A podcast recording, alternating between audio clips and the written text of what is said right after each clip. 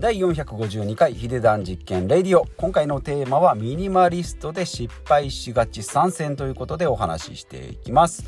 今回ですね iPhone の直撮りということで、えー、と今まではですね MV88 という手話の外付けマイクを使ってたんですけども iPhone を11から12に若干バージョンアップしましてでですねケースを新しく買ったらですねマイクが入らないと。よくありますよね。ケースがあるからライトニングのコネクターのところがちょっと邪魔をして干渉してですね、えー、外付けのマイクがはまらない。まあカバーを取ればいいんですけどなんかこうちょっと毎回外すのもなと思ってですね。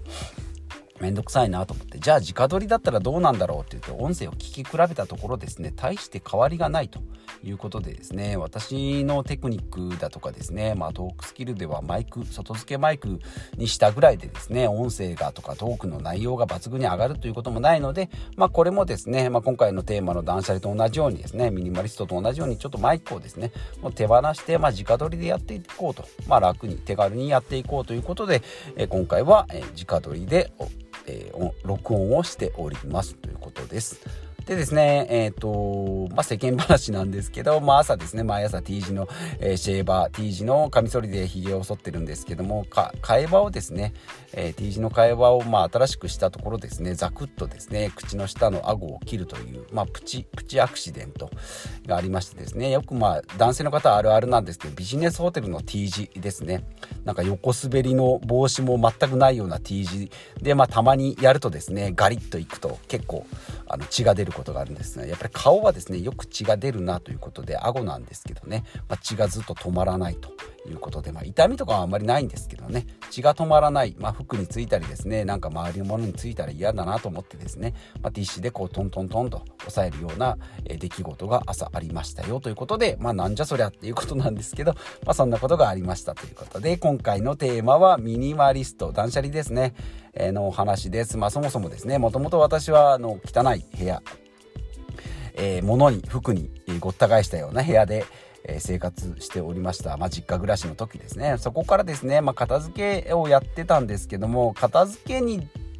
疲れてくるんですよね。毎回毎回これ物をどけてまた入れ替えて掃除してって言って。でこのどけてるものってそもそも使ってますかっていうと使ってないじゃんっていうことになってですね。じゃあなんで物が増えるのかなというふうにいろいろ考えてた結果ですね。まあ物に依存してたと。いうことで、まあ、ちょっとずつ物を捨てたりですね買わなくなったりして、まあ、ミニマリストとか断捨離ですね、えー、を進めて、まあ、今に至っております、まあ、今もですねまだ完璧ではなく、まあ、途上途中発展途中途中なんですけども、まあ、それでもですね、まあ、過去に比べれば物が少ない生活だったり、まあ、片付けがだいぶすっきりしたような感じあとクローゼットもですね衣替えをしなくてもいいぐらいの感じになってきたので、まあ、これを聞いてる方もですね、まあ、女性の方結構いらっしゃるんですけど、まあ、シンプルな生活でですね断捨離したいなとかミニマリストになりたいなという方もいらっしゃるでしょうし、まあ、実践されてる方あ、まあ、ミニまミニマリスト寄りの生活されてる方が多いんじゃないかなと思います、まあ、メリットとしてはですね選択肢が少なくていい、まあ、いちいち考えなくてもいいとかあとはまあ物がすっきりしてるのでいつでも何でも買えるっていう自由な感じ。あとはまあ自己肯定感ですね。物が少なくても、まあ、私は何とかやっていけるよとかいうこともあるしあとはフットワークが軽いですね。物が少ないので新しいことにこう挑戦しやすいっていうことがまあメリットだと思いますけども、まあ、やってみてですね私もまあ失敗したなということが結構あります、まあ、今回その中でも3つピックアップしてですね、えー、お話ししていきたいなと思います。ついついやっちゃうミニマリストの失敗例ということで1つ目がですね買うタイミングを逃すで2つ目が物への執着がないため、まあ、すぐ捨てちゃうっていうまあ、冷たい人間になっちゃうってことですね。で3つ目が、えー、人と比べてしまうですね。まあ、超ミニマリストの人とかもそうだし物が多い人への批判とかですねいうことで、まあ、自分と違う人を批判してしまうということがありますよということで、まあ、3つお話ししていきたいなと思います。で1つ目ですね買うタイミングを逃すっていうことは、まあ、あのミニマリストなんで物をどんどん捨てていくので買うハードルを上げてはいくんですけどもハードルが高くなりすぎてですね結局自分が本当に欲しいものっていうものを見失ってしまってタイミングを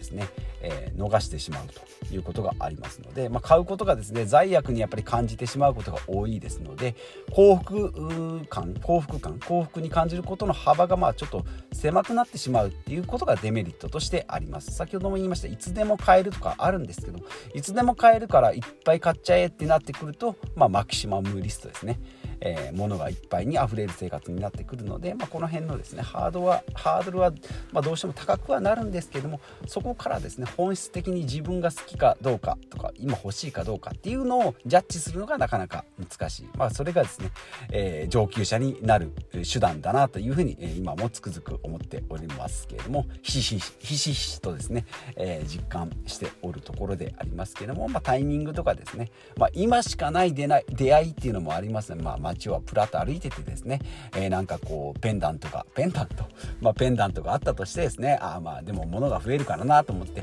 ああって買わなくて帰ってしまったらあのペンダントやっぱり欲しかったなと思ってもですねまあそこまでのまあもちろんそのコストをかけてまでもう一回買うっていうことはそれだけ欲しかったということなんですけどそれでもですねその時しかない出会いっていうのは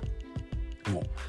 味わえないこともあるので、まあ、そのタイミングを見極めるっていうのが難しいんじゃないかな、まあ、失敗してしまうこともありますよと、まあ、ミニマリストをやってるからこそですねチャンスを逃してしまうと。普通の人だったらまあサクッと買ってしまったりちょっと考えてやっぱか迷ったら買おうみたいな感じで買っちゃうんですけど、まあ、それがですね、えー、どんどんどんどんハードルが高くなっていく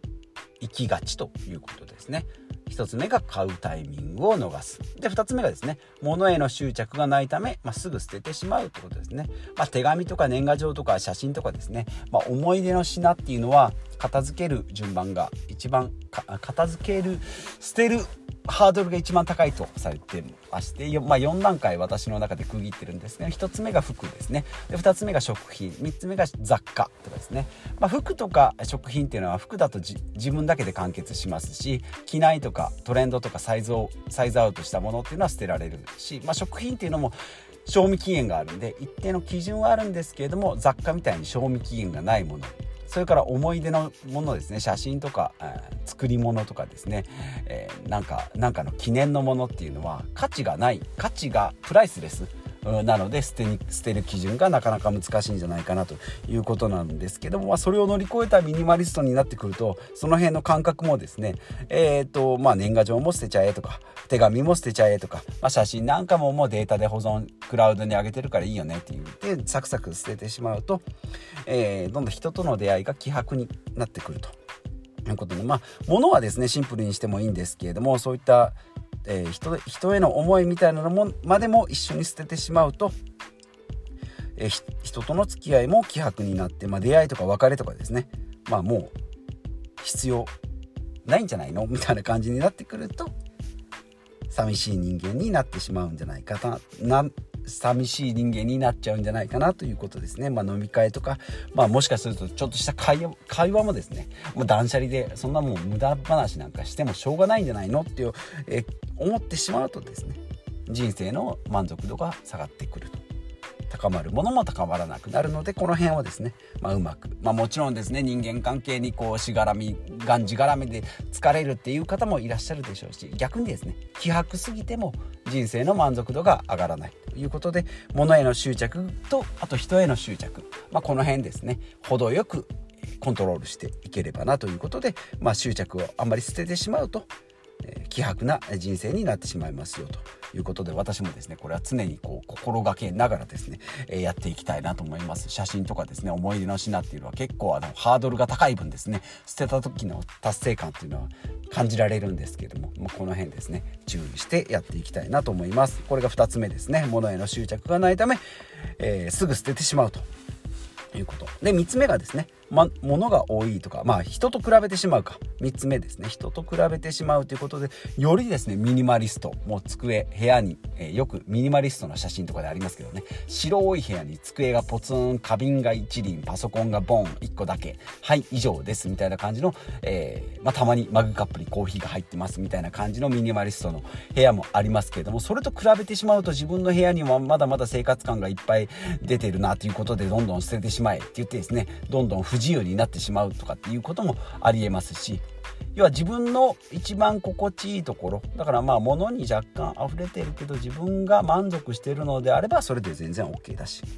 その白い部屋で花瓶がポツンと一つあってもですね自己肯定感が保たれて自分がこう生活に、えー、こう楽しみを感じられるようなライフスタイルなのであればそれが正解と。いうことで人と比べてしまうとですね自分が物が多い物が少ないとかですねそういうところで優越感優越感を、えー、無駄にですね感じてしまうと良くないですよと。まあ、逆にミニマリストじゃなくてですねマキシマムリストのもうあなた片付けなさいよみたいな感じですねいちいち人の部屋まで行ってですねこれいるのいらないの何年使ったの1年使ってないんだったら捨ててもいいんじゃないのみたいな感じでですねこう隣の部屋まで入ってったりですね家族の部屋の、えークローゼットの中を勝手に片付け出したり、まあ、こんまり先生がそうなんです。そうなそうだったらしいんですけどね。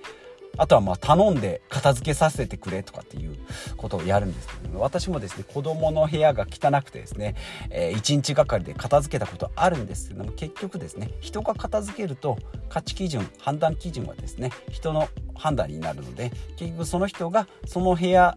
そういう綺麗な部屋に住みたいなとか生活したいなっていう感じがなければすぐリバウンドしてですね戻ってしまうと。まあ、リバウンドするというかですねそのものが多いのがその人にとっての一番快適な生活ライフスタイルになるのでそこをですね勝手にこう人の陣地に入っていってああだこうだ言うっていうのは気をつけていった方がいいんじゃないかなということですね。まあ、人と比べてしまうということで、まあ、自分よりミニマリストの人の、えー、ことを見てですね、えー、形だけ真似をしても疲れますし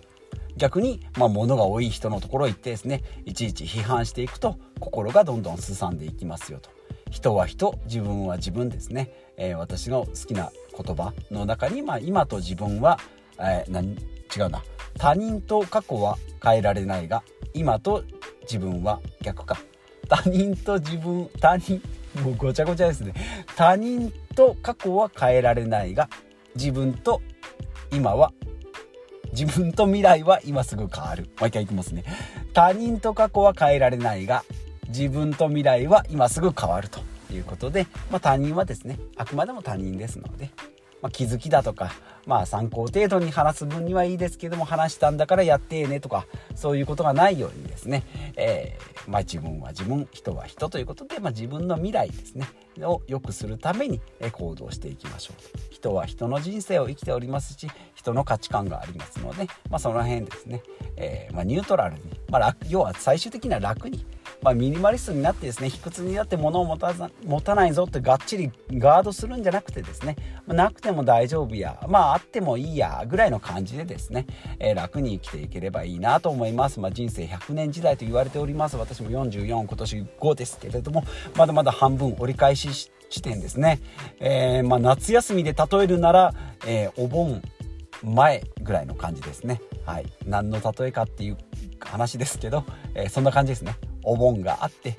でそこから後半戦という感じになっておりますのでまだまだ夏休み楽しみたいなと思いますのでお付き合いいただければなと思います。今日もですね、え最後までお聴きいただきましてありがとうございます、え今回はですね断捨離ということでテーマやっております。昨日は節約今日は断捨離ということでどちらかといえばですね物を捨てたりですね、えなんか節約してこなんかなんかケチケチしてるんじゃないのと思うかもしれないんですけどもまあ要はですね無駄を省いて楽にいきましょう。ということで、まあ、明日は健康会ということで、えー、心の健康で木曜日金曜日はですねお金とかビジネスの話をしながら、まあ、人生の満足度を高めていきましょうよということで、えー、お付き合いいただければなと思います。ということで、えー、今回は以上となります。ではまた次回お会いしましょう。